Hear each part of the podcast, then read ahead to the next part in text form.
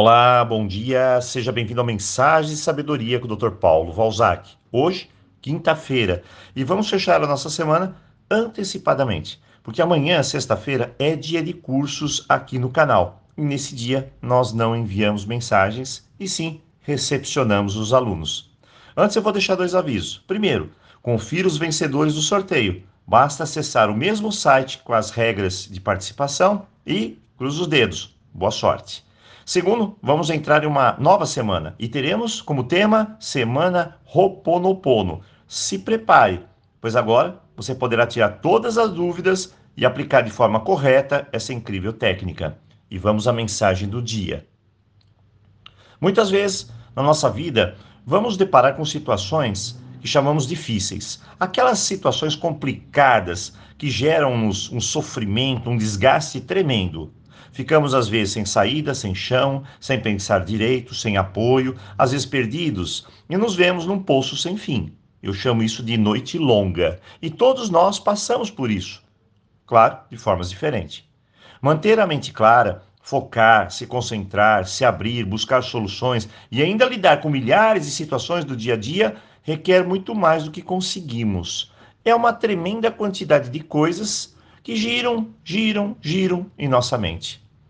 A pergunta é: o que fazer? Bem, noites longas não são longas, são apenas noites como todas as outras. Mas a nossa mente está tão atolada do problema que parece uma eternidade em nossa vida. Eu acredito que você já deve ter percebido isso. Mas tem sempre uma maneira de, pelo menos, diminuir essa sensação de que as coisas ruins são eternas. O primeiro passo na direção certa é entender e dizer a si mesmo que tudo na vida é transitório, passageiro, ou seja, vai passar. Então diga várias vezes: tudo vai passar, tudo vai passar. E realmente vai. Eu nunca vi uma situação ser eterna.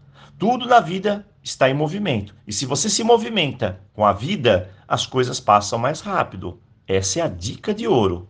A grande questão é como eu vou sair dessa noite longa. Se eu me cuidar um pouco melhor, eu posso sair menos machucada, estressada e, por fim, menos bloqueada. A minha vida pode voltar a fluir normalmente. Muito bem. O segundo passo trata justamente esse ponto. Se eu estou passando por algo, eu preciso ter uma convicção de que, além de passar, eu vou fazer o melhor e me proteger do pior. Proteger-se do pior é não cair nas garras do pessimismo, mas sim respirar fundo e dizer a si mesmo: como posso sair disso tudo? Como posso sair disso tudo? Essa pergunta é importante.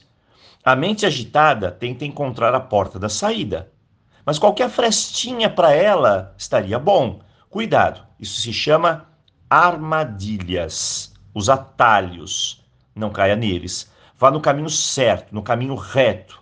Atalhos te prendem a expectativas e frustrações, e a noite se torna mais longa mesmo.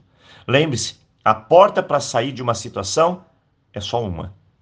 Se me ponho na postura de ser responsável pela situação, a porta aparece. Se me coloco na situação a compreender melhor o meu momento, o que aquele momento está querendo dizer para mim, a porta aparece. Se me coloco na situação de pensar com calma, me organizar, fazer uma coisa por vez, a porta aparece. Se me coloco na posição de ir ao encontro da porta, ou seja, colocar em prática soluções, eu chego mais perto dela. Agora, girar a maçaneta e passar pela porta é uma decisão apenas sua, de mais ninguém. Eu sei que terão milhares de sabotadores te impedindo de fazer a coisa certa, tomar as decisões certas. Então, respire fundo. Faça contato com a sua força, sua fé, sua decisão mais profunda de ser feliz, de melhorar, da esperança por dias melhores. Está tudo aí dentro. Respire e diga: Sinto muito, me perdoe, eu te amo, sou grato. Várias vezes, várias e várias vezes, até sua mente ficar leve e tranquila, a ponto de você encontrar a melhor decisão. E assim, siga, firme, forte, Com uma crença em mente, a clareza me chega e as boas decisões fazem parte da minha vida.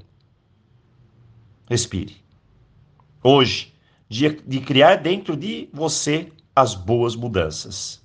Dessa forma, eu desejo um ótimo final de semana. Encontro você na semana Roponopono ou, claro, em algum de nossos cursos amanhã. Então, aloha!